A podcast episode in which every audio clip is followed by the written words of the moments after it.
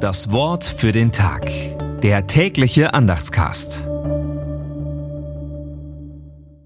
Dienstag, 18. Juli 2023.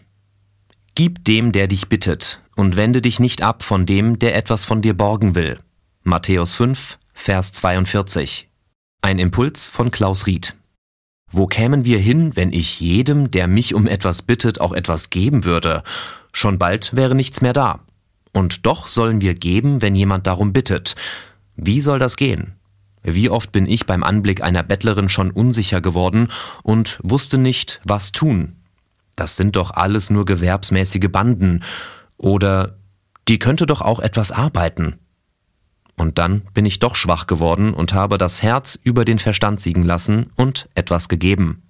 Auf die Gefahr hin, dass damit das Problem der Armut nicht gelöst wird.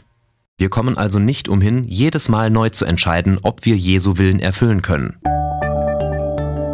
Das Wort für den Tag. Der tägliche Andachtscast. Präsentiert vom Evangelischen Gemeindeblatt für Württemberg. Mehr Infos in den Show Notes und unter www.evangelisches-gemeindeblatt.de.